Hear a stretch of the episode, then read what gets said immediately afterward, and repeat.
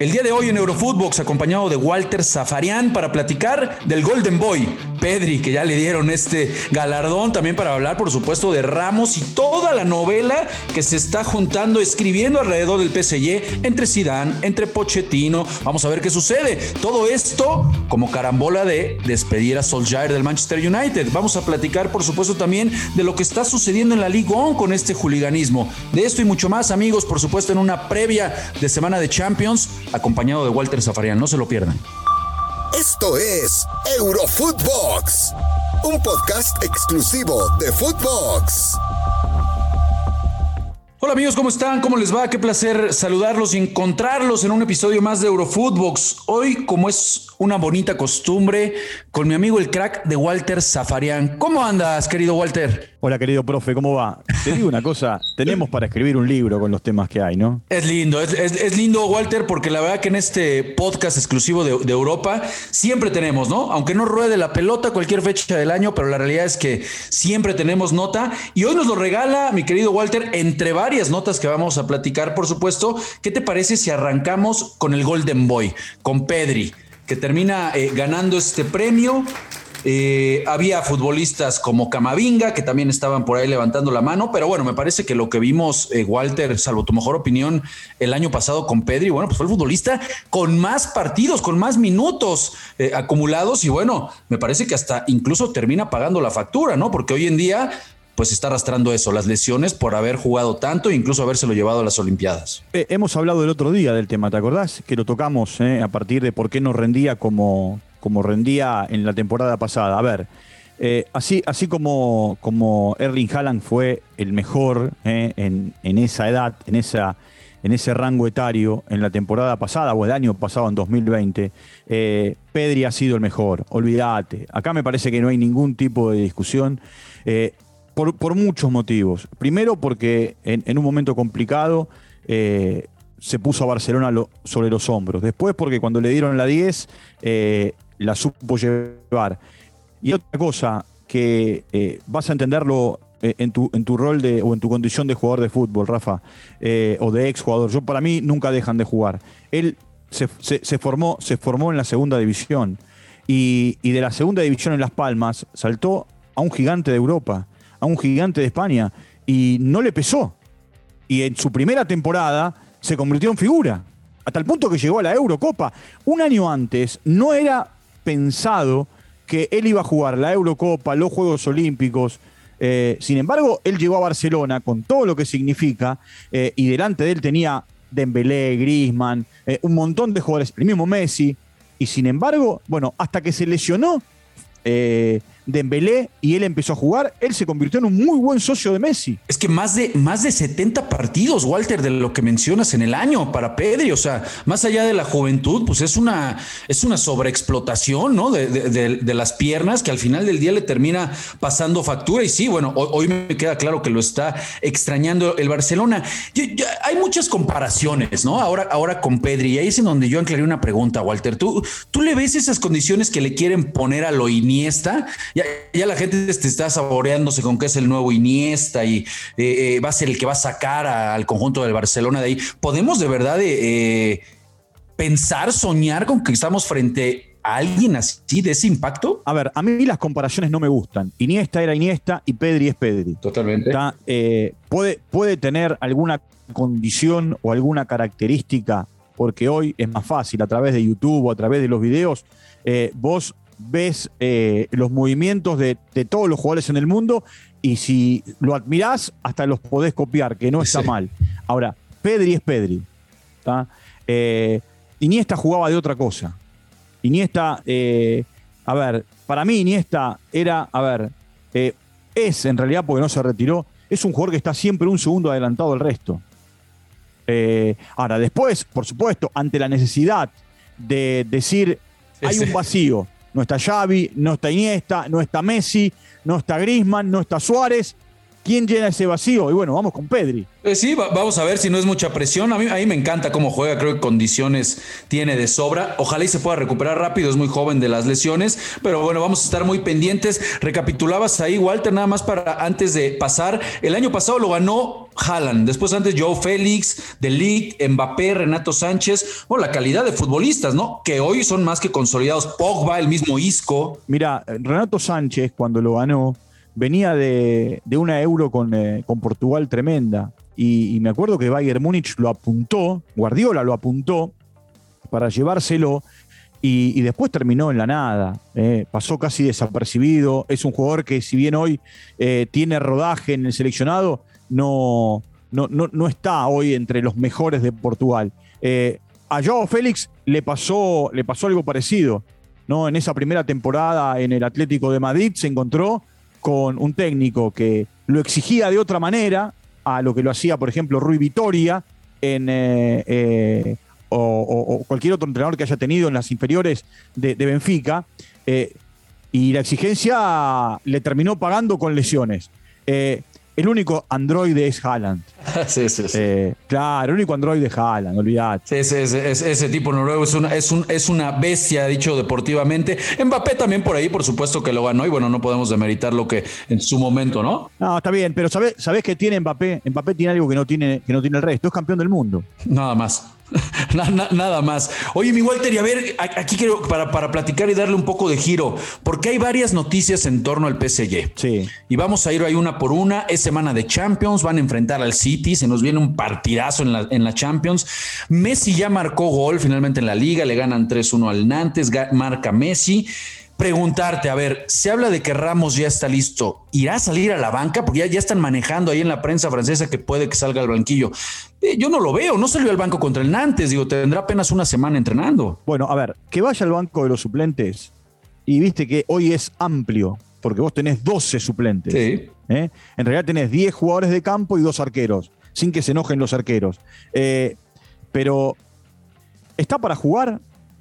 A ver, yo me acuerdo que en el Real Madrid, porque era Ramos y porque era el capitán y era el símbolo, tanto Zidane como en otro tiempo Ancelotti o Solari lo tiraban a la cancha. Como estuviera, ¿no? ¿Sabes cómo?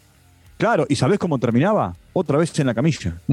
Otra vez en la camilla. Ya no, ya no pueden hacer eso. No, y aparte, ¿sabes por qué? Porque, a ver, eh, yo creo que tienen que, tienen ir con cautela con Ramos.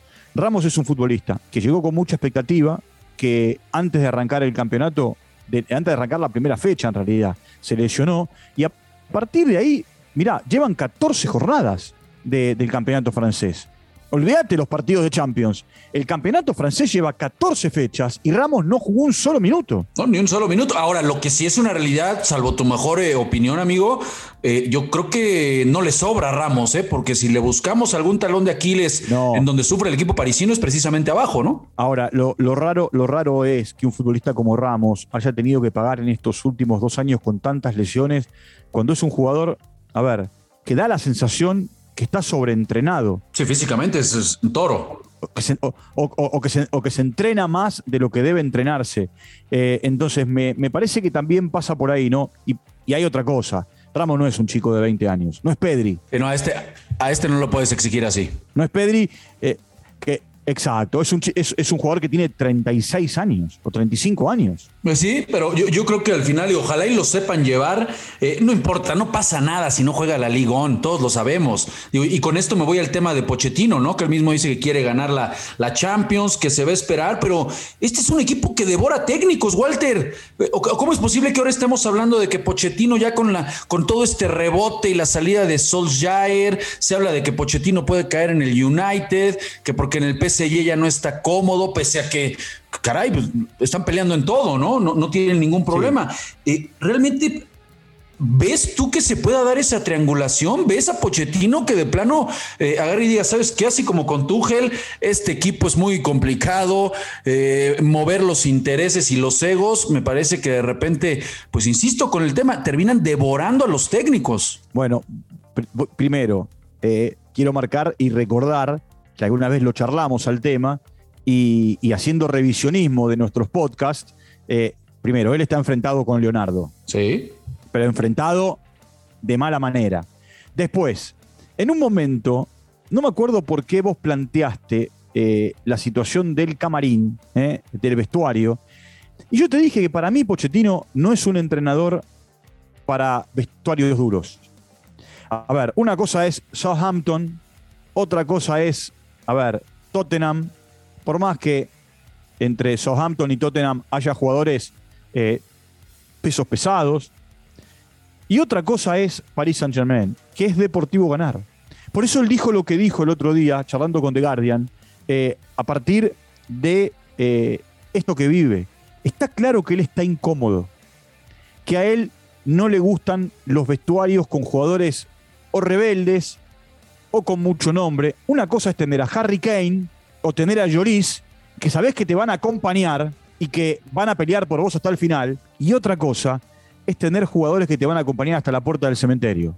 Lo platicamos. Y después te suelto. Lo platicamos, Walter, en, su momento, ¿no? Y tú, pues, me, acuerdo que incluso hasta mencionamos, yo, por supuesto, el nombre de Sidán, pero en algún momento en ese podcast hablábamos de tipos eh, como, un del bosque, ¿no? más, más acompañadores de ese vestuario que saben descongestionar, manejar los egos, que realmente un trabajo de cancha. No, no es fácil manejar egos. Una cosa, mira, una cosa es cuando vos tenés eh, dos o tres caciques. El Paris Saint Germain es una constelación de caciques. Por eso él dijo lo que dijo el día que eh, iba a jugar el primer partido. Tengo un grupo y no tengo un equipo. Él está incómodo, está claro. Ahora, si después va al United o no va al United, es otra historia. Eh, yo lo, que, lo noto incómodo. Y por ahora viene, entre comillas, zafando, porque está metido en la siguiente fase de Champions, porque en el campeonato lleva 10 puntos ¿Y por qué no empezaron los mano a mano? No, deja, que venga el, sorteíto, que venga lo complicado, pero sí no se le ve cómodo, estoy de acuerdo contigo, era, era medio crónica de una muerte anunciada, lo que platicábamos con Pochettino, y ahora en la opción de Sidán, ¿cómo ves? Porque digo, ya sabemos que Sidán eh, es accionista del conjunto parisino, ¿no? Embajador del Mundial de Qatar, se habla de que ya ha habido ciertos eh, acercamientos o contactos con Sisu, aunque hay, hay, hay, un, hay un rumor, hay una tendencia que apunta que Sidán estaría esperando la, la selección, ¿no? Pero bueno, Sidán ya lo quiere poner en el París, en la selección y en el Manchester United. Está bien, pero para esperar la selección tiene que esperar hasta mediados del 2020, ah, perdón, a fines del 2022, ¿eh? porque eh, Champs lo que hizo fue renovar su contrato y va a dirigir el Mundial. Eh, Francia está clasificada, así que no hay ningún inconveniente ahí, salvo que él quiera tomarse un año y dos meses más sabático para, es más, él especulaba con que Champs patinaba en la Euro claro. y eh, como patinó y, bueno, lo ratificaron. Ahora, yo te digo, para mí Zidane calza justo, es un gran manejador de egos. Es más fácil hoy para Zidane manejar y controlar los egos del vestuario de Paris Saint Germain que el del United. Parece que cuando se reunieron los, los Glazer con él o charlaron con él, él le dijo que no quería dirigir al United. Bueno, pues seguramente entonces vamos, vamos a ver cómo termina esa, esa carambola. Yo también veo mucho más cerca eh, al astro francés de dirigir, por supuesto, al París que a recalar en el Manchester United, aunque bueno, ahí seguramente Cristiano Ronaldo ya, ya estará haciendo labor, ¿no? Para tratar de convencer a Sisu, que se habla de que, bueno, pues es, evidente por la relación que existe el, el consentido de Cristiano Ronaldo para, para dirigir eh, al Manchester United. Salió también, mi querido, mi querido Walter, antes porque el tiempo nos premia. Salió la lista de The Best. Digo, los de siempre, ¿quién puede faltar, no? Messi, Neymar, los de siempre. Sí, no, yo creo que no falta nadie. Eh, me da la sensación que algunos están de más. Yo no sé si esta temporada de De Bruyne fue buena como para estar. Eh, o si la temporada. La, anterior fue un crack, ¿no? Esta no. Sí, o, la, de Neymar. Claro, sí, la, en realidad se toma el año. Eh, o la de Neymar, ¿viste? A mí me parece que hay, hay eh, jugadores que merecen estar. Mm. Canté, por ejemplo, lo he hecho en Champions, lo he hecho en Eurocopa. bueno, Haaland, Haaland, por sus goles, Jorginho, Salah. Cristiano, Cristiano no tuvo una gran temporada, eh, pero no deja de ser Cristiano. Messi no tuvo una gran temporada, pero no deja de ser Messi. Sí está bien Benzema, sí está bien Lewandowski. A ver. Eh, ese, se la lleva, ¿no? Diste con el nombre que quería escuchar. Yo creo que se lo van a dar a Lewandowski, ¿no? Y da, y da, da la sensación que sí. A mí, ¿sabés qué me parece? que la FIFA lo que hace es eh, ponerlos a todos. Después de acá van a quedar tres. Sí, después se van a quedar los de siempre. Messi, Cristiano y Lewandowski se lo van a dar a Lewandowski, ¿no? Por ahí me parece que va a ir todo. Sí, esperemos. Esperemos a ver quiénes son los finalistas. Yo también coincido que el camino es hacia Bayern Múnich. Eh, para, para, otro, para otro podcast, eh, porque hay temas que te dije para escribir un libro.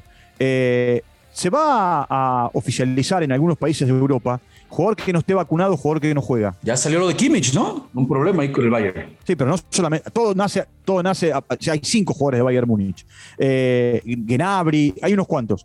Pero digo, ojo que eso no se traslade a Centroamérica y a Sudamérica, ¿eh? Uh, Cuidado, cuidado, cuidado con esa nota, hay que estar muy pendientes, Walter. Mira, mira que, mira que en Sudamérica y en Centroamérica es muy bajo el porcentaje de jugadores de fútbol que están vacunados. Sí, correcto, correcto. No, bueno, donde eso se traslade, cuidadito con lo que puede suceder. Oye, y ahorita antes de irnos, Walter, ¿qué piensas de los hooligans en la Liga? ¿Qué está pasando? Ahora con Dimitri Payet, primero se meten a la cancha, se agarran a, golpes con los futbolistas, ahora le avientan un botellazo a Dimitri Payet. Eh, no pueden controlarlos. Es la segunda vez, ¿eh? Con Payet. Sí. Para, es la segunda vez con Payet, ¿eh? Los del Niza primero, los del Lyon ahora. Sí, sí, la verdad que lo de los hooligans en la Ligón me parece que se le está saliendo de control. Son bravos, son bravos, van a tener que tomar medidas porque si no se le va a desmadrar el tema. Acordate cuando se jugó el partido contra París Saint Germain, los del Marsella fueron y rompieron televisores, rompieron eh, eh, casas de electrodomésticos. Eh, la verdad, hay una, como, ha, emergido como una, una, locura en cuanto a la violencia otra vez y tienen que frenarla. Pues sí, que, lo pongan paro de una vez porque no queremos regresar a aquellos tiempos de la Premier con hooligans y demás. Pues mi querido Walter, muchas gracias por acompañarnos, amigos. Se nos acabó el tiempo, pero por supuesto nos conectamos otra vez en esta semanita para hablar de pues, todo lo que suceda, ¿no? De la Champions. Sí, señor. Un abrazo grande. Abrazo, querido Walter, y abrazo a todos ustedes, amigos, como siempre nos escuchan aquí en Eurofootbox. Un fuerte abrazo. Esto fue Eurofootbox, un podcast exclusivo de Footbox.